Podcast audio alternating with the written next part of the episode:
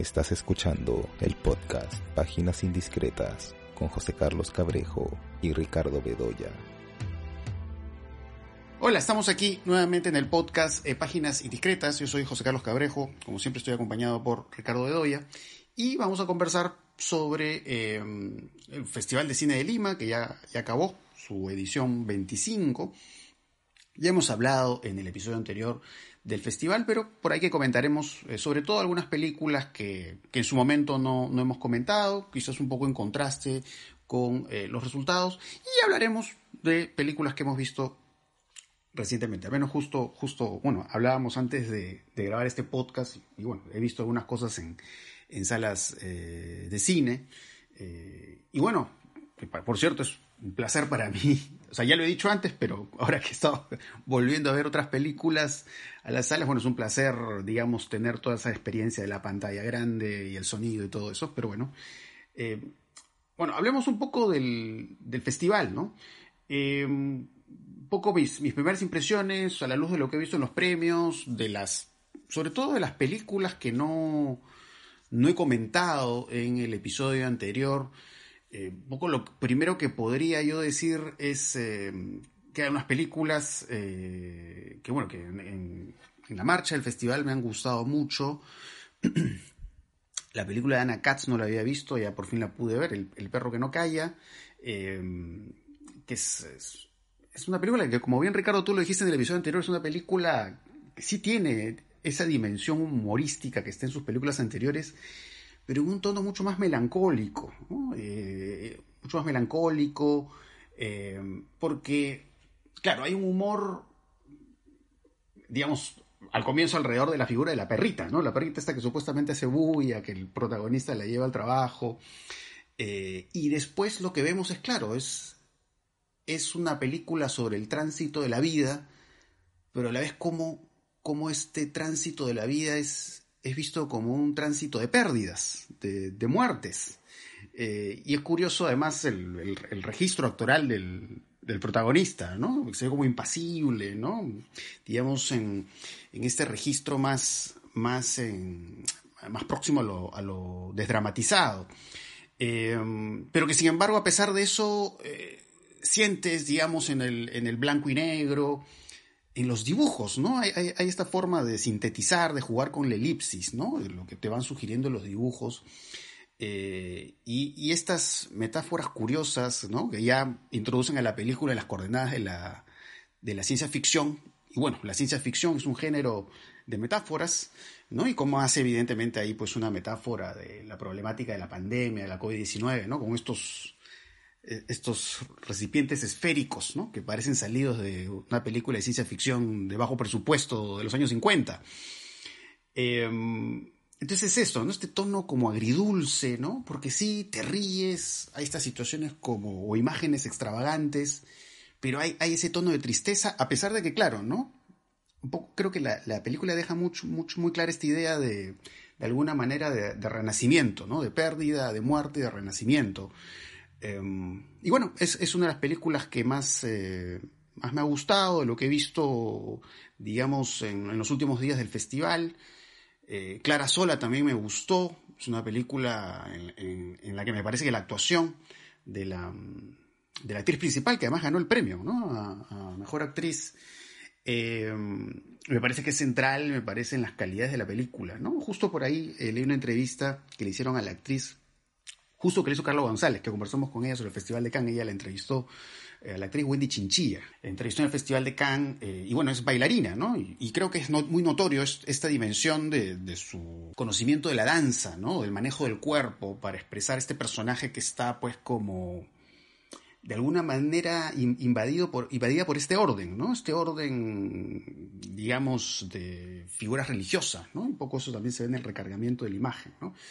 Y, estas explosiones, porque al final lo que vamos viendo es una problemática de represión en el personaje, ¿no? que se refleja en estas eh, imágenes misteriosas, eh, boyerísticas, eh, y que de alguna manera también se canaliza, digamos, en, una cierta en, una cierta característica como cercana al vampirismo del personaje, ¿no? En la forma en que se acercan los personajes y lo muerde. Pero todo tiene que ver con esta sexualidad contenida y a la vez, digamos, esta religión que oprime, ¿no? Y que me parece que se trabaja muy bien en, los escenarios, en el recargamiento del encuadre y ese tipo de cosas. Digamos, de, las películas que han estado en competencia, ahorita son, esas son las primeras que se me vienen a la cabeza. Hay algunas otras más, pero a ver, no sé ¿Cuáles son tus impresiones finales del festival? A mí, a mí de lo que más... Sí, mira, a mí de lo que las películas más me interesaron, sí, claro, la Dana Katz, sin duda. Claro, solo me interesó un poco menos eh, la Dana Katz. Eh, lo que pasa es que Dana Katz siempre, eh, digamos, te estimula porque su trayectoria, la trayectoria de sus películas es más bien sinuosa, ¿no? Entonces nunca ocurre aquello que tú estás esperando, ¿no? Y entonces hay algo que siempre te sorprende. ¿no? En las películas eh, de pronto parece que hay una situación tranquila y relajada y de pronto hay una tensión, ¿no? Eh, y de pronto hay algo siempre inesperado, ¿no? Que va a ocurrir. Y eso, eso es lo que siempre me interesa en Ana, en Katz. Esa mezcla de humor, melancolía, absurdo, eh, tratamiento de cierto tipo de humor impávido, ¿no? hay algo a lo tatí de pronto, por momentos, ¿no? Especie de o a lo, no sé, pues este, a lo PRT, ¿no? Sí. Van enfrentando, van enfrentando las, las cosas absurdas de la vida con una suerte de, con una suerte de, no sé, pues de, mirada neutra, ¿no? Y de expresión neutra. Y sin embargo eso es, eso es lo que te da risa. Entonces eso es interesante, ¿no? En la, en la, en la película de, de Ana Katz, en todas en realidad, y en esta también. Lo que pasa es que esta tal vez sea un poco más extraña que las otras, ¿no? Tal vez por el blanco y negro, tal vez por esta situación o este deslizamiento hacia esa dimensión extraña de lo fantástico, ¿no? De, de, ¿no? Entonces, eh, claro, hay ese, ese tipo de elementos que de pronto no son tan claros o son más normales, entre comillas, en, en otras de sus películas. Pero a mí las que más me interesaron eh, con esa eh, son Amparo, la película esta colombiana, ¿no? y Noche de Fuego, la película de Muy interesante ¿no? Claro, que son dos películas que tienen vinculaciones además, porque claro, son dos mujeres que están en un proceso de búsqueda, ¿no? O en defensa y en, están de alguna manera imponiendo su tratan de buscar un refugio o tratan de imponer un orden en, algo que es incontrolable, ¿no? Porque está más allá de ellas, como es la violencia política, la violencia, ¿no? La violencia del narcotráfico y demás. Eh, la corrupción, ¿no?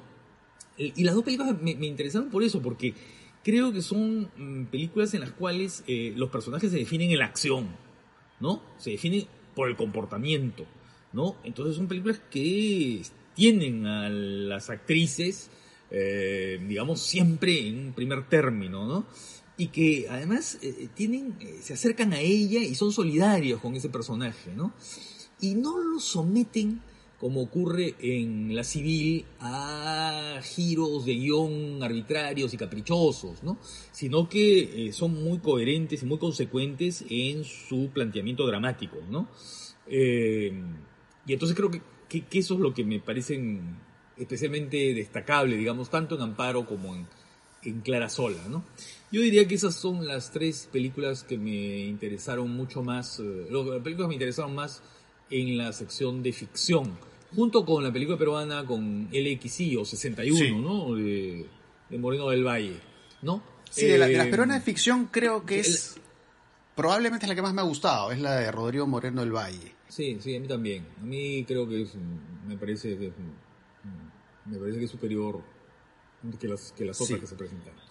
Luego, en el campo, bueno, en la competencia documental, eh, me gustó, me gustó bastante una película chilena que se llama El cielo está rojo. ¿No? Eh, creo, en mi opinión, yo diría que es la mejor película que vi documental ¿no? de la sección. Es una película que trabaja con material eh, encontrado, digamos, material de archivo, material del archivo, digamos, de filmaciones, de grabaciones, de eh, una cárcel, ¿no? En una cárcel donde hay un incendio. Y entonces ha tomado las películas de las cámaras de vigilancia y a partir de ahí va, va construyendo toda una, no solamente una narrativa, ¿no? Sino también una denuncia, una denuncia a, muchas cosas, digamos, ¿no? Eh, a, muchos de los arreglos y problemas que hay ahí. Eh, en relación con eh, la situación de las cárceles, el régimen eh, que existe en las cárceles chilenas, ¿no es cierto? Y la relación de aquellos que vigilan las cárceles con los presos, ¿no? Eh, es una bien interesante porque a partir de un hecho muy concreto, de una parcela de realidad muy bien delimitada, ¿no es cierto? La película va abriéndose a campos cada vez más extensos, ¿no? Y pensaba en algunas películas de Faroki, ¿no? del alemán, de Harun Faroki, viéndola, ¿no? Eh, con esa frialdad, digamos, expositiva, ¿no? Que tiene mucho que ver con el estilo de las cámaras de vigilancia, ¿no? las cámaras que están tomadas de diferentes ángulos y que comprenden espacios y que claro, podrían ser la representación de la objetividad de la mirada, pero que no lo son, porque hasta las cámaras de vigilancia, ¿no es cierto?, tienen, están cargadas de un punto de vista, ¿no?, que va revelando, va revelando eh, la realidad de las cosas, ¿no? Que esos ojos mecánicos que van, ¿no? Que van registrando todo lo que pasa ahí en realidad, ¿no es cierto?, son ojos que están puestos desde una lógica particular, ¿no? La lógica de la vigilancia, la lógica del control, la lógica de la represión, la lógica, ¿no? Pero, ¿cómo esas imágenes eh, que han sido puestas, digamos, desde la mirada del poder, ¿no? Del poder, de, lo punitivo, digamos, de pronto se convierten en elementos que te van eh, descubriendo lo que pudo haber pasado, ¿no? Y eso es bien interesante creo que el Silver Star Rojo me, pareció, eh, digamos que un trabajo documental mm, muy, muy, muy logrado, ¿no? Y luego, en este asunto, del, en este campo, digamos, de la competencia documental, también me interesó mucho Skirlas, ¿no? Sí, la ya la comentamos la vez pasada, ¿no? La comentamos la vez pasada. Y también Linear, ¿no? O Liminal, ¿no? Eh, que creo que es la que ganó, ¿no? La que ganó la competencia y que es un documental brasileño eh, eh, hecho por la madre de una chica que está en el proceso, ¿no? Eh, en el proceso de transformación, digamos, de cambio de género, ¿no? Y que es especialmente interesante porque es una especie de crónica, de diario, ¿no es cierto? En el que se van revelando cuestiones de este madre e hijo, ¿no? madre e hijo. entonces, este, Sí, tiene un tono muy, muy íntimo, este, porque además hay imágenes de archivo, ¿no? Que la madre va explorando y claro, sí, es interesante porque claro, como que la directora va plasmando ahí un poco su sorpresa o, su incomprensión, ¿no? De, lo que son pues, los planteamientos de su hija y de ahí como, digamos, se va dando este, este, proceso de aceptación, ¿no? Pero todo en este tono en el que sientes, sientes, digamos, esta dimensión eh, cálida, afectuosa, ¿no? Y eso, eso creo que es muy poderoso en, la forma en que se van combinando estas imágenes en archivo y justamente en este registro, ¿no? De, los cambios eh, que asume tener, eh, ¿no? Eh, ella, ¿no? entonces, es, muy interesante. Interesante también, ¿sabes qué cosa? El, contraste entre generaciones, ¿no? Como tres generaciones, porque en realidad la abuela también, ¿no? Hay un momento en que la abuela está, ¿no? Interviene. ¿no? Eh, como la madre, eh, la abuela y la hija eh, o el hijo, ¿no? vivieron su propia sexualidad y las propias demandas o visiones que había sobre estos asuntos, ¿no? Es bien interesante una revelación, no, voy a decir cuál es, ¿no? una revelación que hace la madre, ¿no? fuera de cámara, ¿no?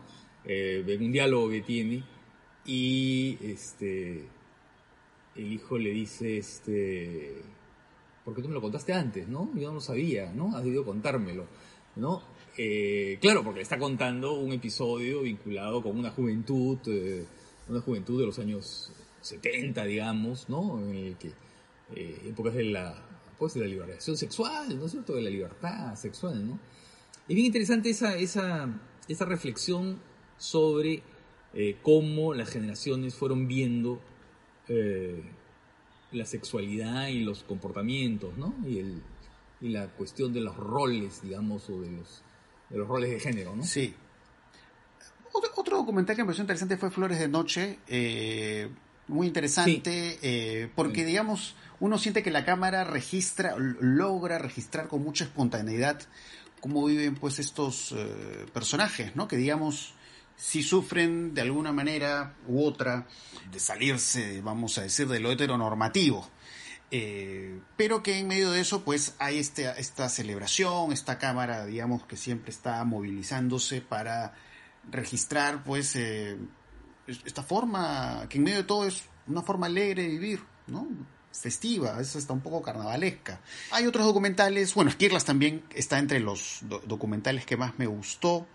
Eh, bueno, la película de Hedy Honeyman también la, vi en estos días. Ah, bueno, me gustó mucho. Eh, me gustó mucho la película. Que es. Eh, sí, pues hace recordar mucho algunos documentales, los últimos que hizo Barda, pues, ¿no? Eh, sí, claro, sobre todo la última, ¿no? Porque, claro, no es una visión de, su obra. pero un poco en, en No hay camino de Hedy hay esta idea de poco de reflejos, este juego especular, porque claro, es un poco qué dicen los demás de ella o qué dicen los demás de su obra, ¿no? Y es, es tiene varios momentos interesantísimos el documental, ¿no? Sobre todo estos momentos en los que aparece José Luis Gerín, ¿no? Este aparece con él, ¿no? Y, él un poco extrañado, ¿no? Porque es un poco por qué me llamas a mí o cuál es la importancia de que yo esté aquí presente o por qué tendría que aparecer. Eh, y, es curioso, ¿no? Todo este juego, este, como de matrioshkas, ¿no? Casi de película dentro de otra película, ¿no? Porque vemos que aparece en un momento una película de Gerin dedicada a ella. Eh, y esta necesidad de un poco como de volver al pasado o, o, vivir en el pasado ante la proximidad de la muerte, ¿no? Eso es muy interesante, ¿no? Recorrer los espacios, reencontrarse con las personas que he conocido, volver a probar el chifa. ¿no? Toda esta cuestión sensorial que ella asocia a lo peruano y que ella quiere volver a sentir. Eh, entonces me, pareció pues un documental eh, que digamos sí, hace un recorrido de la obra de ella, pero es muy emotivo y nuevamente aquí también vemos otra cosa muy interesante, ¿no? Que es esta que lo hemos conversado con relación a otras películas contemporáneas, que es el asunto de la relación, la relación tensa con el padre. ¿no? Que, hay pasajes muy duros, ¿no? Muy duros de lo que él, ella relata de él. ¿no? O sea, sí hay un afecto, pero a la vez hay como un recuerdo de cosas que a ella le, parecen terribles, ¿no? Y un poco de alguna manera también hay un recorrido de la obra del padre, ¿no? De, la obra que él tuvo en periódicos, en sus ilustraciones, su super, cholo.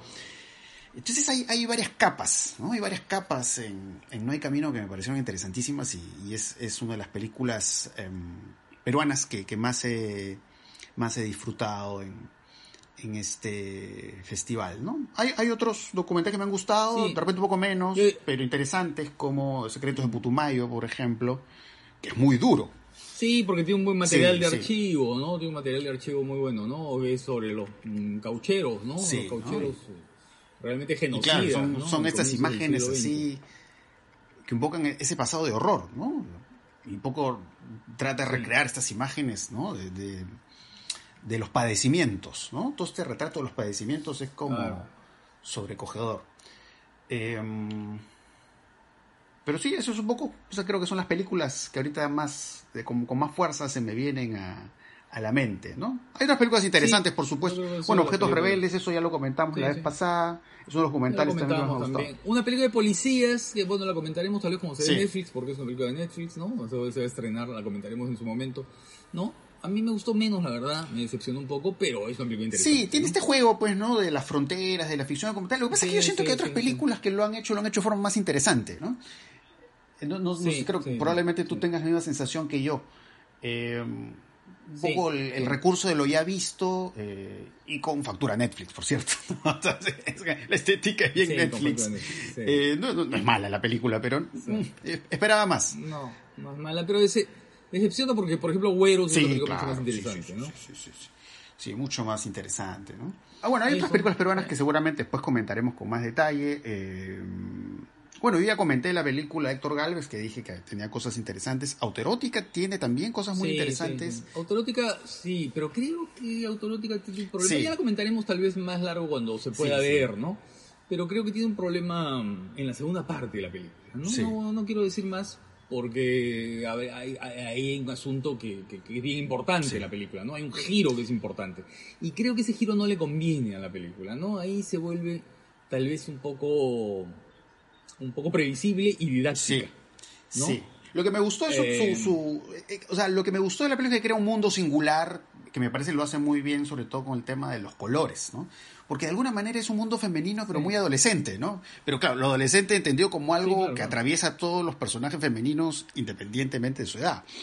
Eh, Sí. Y eso me pareció interesante, ese acercamiento, ¿no? Es, es- es un poco un mundo enrarecido, ¿no? En la forma de mostrar a, a estas mujeres y, y estas relaciones que tienen con personajes masculinos. Pero bueno, eso ya en su momento lo Sí. comentaremos. No, bueno, y, y otra, sí, lo comentaremos. Y otra película bien interesante también es este, bueno, las dos, creo que la, la película del, del- entre estos árboles muy interesante, muy interesante. Me- es ¿no? eso- Mm, sí, muy personal, sí, ¿no? muy personal. Eh, esa cosa de, de deriva interna, ¿no? De, in- de incomodidad, de sensación de vacío, ¿no? Eso creo que está, está, está bien. Ahora, es una película ambiciosa, ¿eh? Es una película, ¿no? Que, Sí, digamos, ambiciosa en el sentido de que ¿no? Hay ahí una mirada que quiere manifestarse con un estilo muy claro, ¿no? Pero es interesante, Sí, ¿no? sí. Esa película. Porque claro, son un poco esos tránsitos de luto del personaje en medio de este blanco y negro, estos recorridos por, por Trujillo. eh, pero son tránsitos en los que siempre hay desvíos, ¿no? De alguna manera hay, hay algo que siempre Sí. distrae al personaje en cosas que de pronto, de pronto pueden parecer relevantes o hasta morbosas. Entonces eso le da al personaje principal de la película una, una dimensión muy interesante, muy interesante. Sí, ya también hablaremos de ella cuando se pueda ver eh, más, más digamos, con, ¿no? Con mayor permanencia, digamos. Y No hay regreso a casa también me parece Interesante, interesante, ¿ah? No hay regreso a casa, que es esa película de esta joven estudiante en la Argentina, ¿no? Peruana, estudiante de cine en la Argentina, que interroga al padre, ¿no? Interroga al padre eh, que ha que ha vivido en Israel, ¿no? Y que profesa pues un sionismo muy Sí. particular, ¿no? Y entonces ahí están los choques entre maneras de pensar, de ver el mundo, ¿no? Eh, por supuesto no choques violentos ni agresivos, ¿no? Porque más bien la hija es, este, tiene una actitud, eh, digamos, crítica, pero una actitud eh, amable, ¿no? Una actitud comprensiva hasta cierto punto, ¿no? Eh, y es bien interesante esa, esa relación, ¿no? Y es otra película sobre la relación con el padre, ¿no? Como tantísimo cine latinoamericano Sí. último. Eh, y bueno, eh, ¿qué más has visto, Ricardo? Yo estaba yendo a la sala de cine, como lo dije al inicio del podcast. A ver, ¿qué cosas has visto? He visto Escuadrón Suicida, no sé si la has visto. La Eh, la versión de James Gunn. Bueno, yo me he divertido mucho, no sé cómo habrá sido en tu caso. Sí, sí, claro, me he divertido. Me he divertido porque... James Gunn tiene este lado, pues muy este. Creo que en sus primeras películas, además un tipo que está vinculado a Troma, ¿no? Que es esta productora de películas extrañas, de bajo presupuesto, muy vulgares. Eh, y bueno, de hizo la transición a ya películas tipo Guardianes de la Galaxia.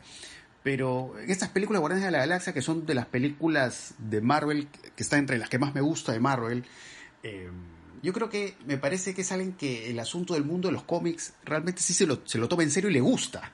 Y uno siente en la forma en que hace el diseño, diseño visual de los personajes y cómo crea la personalidad de ellos. Eh, y bueno, eh, en Escuadrón Suicida, pues ya, digamos, eso lo vemos, es- esa parte, esa desfachatez de, de los inicios de su cine, se ven eso en, en estas bromas, bromas de temática gay que existen en la película. Eh, y esta cosa desenfrenada, sobre todo el final, ¿no? Que está ahí en la frontera con las películas, estos monstruos japoneses, las Kaiju, ¿no? Las películas Kaiju. sí. Eh, y la violencia, ¿no? Que a muchos les hace recordar a Tarantino. Eh, pero yo lo siento un poco más pegado a, a los referentes de Tarantino, ¿no? Estas películas, eh, Lady Vengeance, ¿no? Estas películas de mujeres Sí, sí, espadachinas. Esas, esas películas de, coma- Y- de comando, La- de comandos italianos, esas películas de los Sí, años 70. sí, eh, sí, que le sirvieron de modelo para, para Bastardos sin Gloria, ¿no? Para, ¿no? E incluso los dos del patíbulo, ¿no? Ese es un poco creo que el modelo, los modelos, ¿no? Bueno, ah, es que lo que pasa es que los dos del patíbulo generó una serie de películas, ¿no? Una serie de películas, este de comandos y no van a cumplir una misión entrar a un territorio peligroso Claro. no y películas italianas que son las que toma las que toma Tarantino de modelo Claro, ¿no? Porque hay esta película eh, de Enzo Castellari que es Inglorious Claro, Bastards, ¿no? claro. Porque la de Tarantino es Bastards, ¿no? Pero eh, el, título está en clara referencia al título de Castellari, que justamente, claro, como suele pasar con muchas estas películas de género italianas, entre los, por ejemplo, los 70, los 80, toman mucho, bueno, podríamos retroceder Spaghetti Western también, ¿no? Pero bueno, son estas películas de género eh, italianas que toman los referentes norteamericanos, pero lo hacen algo muy suyo, ¿no? Y normalmente con mucha violencia, a veces de pronto con un lado también extravagante, a veces. Eh, y hay algo de eso, ¿no? Que se ve en, Suicide Squad, ¿no? Eh, y la forma en que se ve la sangre, ¿no? Esta violencia excesiva también la siento un poco cerca a estos referentes. Un poco me hizo recordar también esta, esta violencia eh, como festiva, carnavalesca que hay en Sion Sono, ¿no? En Why Don't You Play in Hell, ¿no? En mm. su serie Toco Vampire Hotel, ¿no? Hay, hay, mucho de eso en, en Suicide Squad. Entonces, ese lado como desfachatado, ¿no? Digamos, sobre todo poniendo, poniendo el contraste con otras películas de su tipo que hay en Estados Unidos, eso yo creo que la hace muy singular. Claro, lo que pasa es que no tiene pues el lado solemne que tiene Zack Snyder. No, para nada. ¿no? Ese lado solemne y además, este, no sé, como demasiado a veces rígido, ¿no? En su, en su manera de ver las cosas y plantear además la construcción de la imagen y demás. En cambio aquí no, pues aquí todo es así muy libre, ¿no? Es muy divertido, por ejemplo, el, comienzo, ¿no? El comienzo con el personaje este que va jugando con la pelota y que de pronto ¡boom! ¿no? La tira y, mata al pajarito, ¿no? Y la película empieza con eso. Y eso ya es casi una definición de lo que viene, ¿no? Y luego todo ese juego, ese juego de este del personaje de, de Harley Quinn eh, luchando contra un montón de malandrines, ¿no? ahí enfrentándose ahí a, como Old Boy, ¿no? Sí, sí, sí, también me acordé de eso. Y pronto eh, y comienzan a salir pajaritos y florcitas, ¿no? Y entonces, claro, digamos que toda esta explosión de, de, violencia y de sangre, nosotros lo que genera son este efecto visual de, eh, de aquello que se asocia con, con lo alegre, con la paz, con el amor y con no sé qué, ¿no? Eh, entonces todo el tiempo está jugando a ese tipo de, de, contraste, ¿no? Este, eh, este James Gunn, ¿no? Eh, sí, pues es una película que, eh, que tiene ese lado de libertad, ¿no? Aunque al final, la verdad sí, a, mí me gustó menos al final porque creo que ahí se normaliza un poquito la película, ¿no? Ahí ya, este, no sé, es como que ya pues estamos en una película de superhéroes y tenemos que terminar como la película de superhéroes, ¿no? Pero claro, digamos, con más extravagancia, ¿no? Claro. Eh, eh, porque mm, incluso por el lugar donde ocurre la película, ¿no?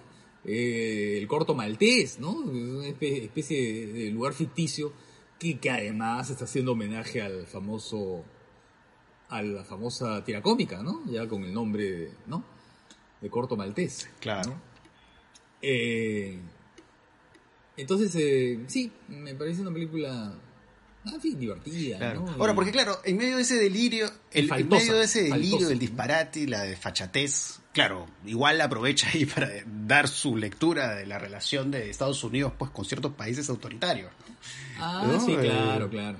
Pero al final lo importante es, digamos, este lado celebratorio de, hacer cine, de hacer cine divertido y, y medio como que uno se queda con la sensación de que prácticamente se ha manejado con bastante libertad James para hacer esa película, ¿no? Y para hacer estas cosas que...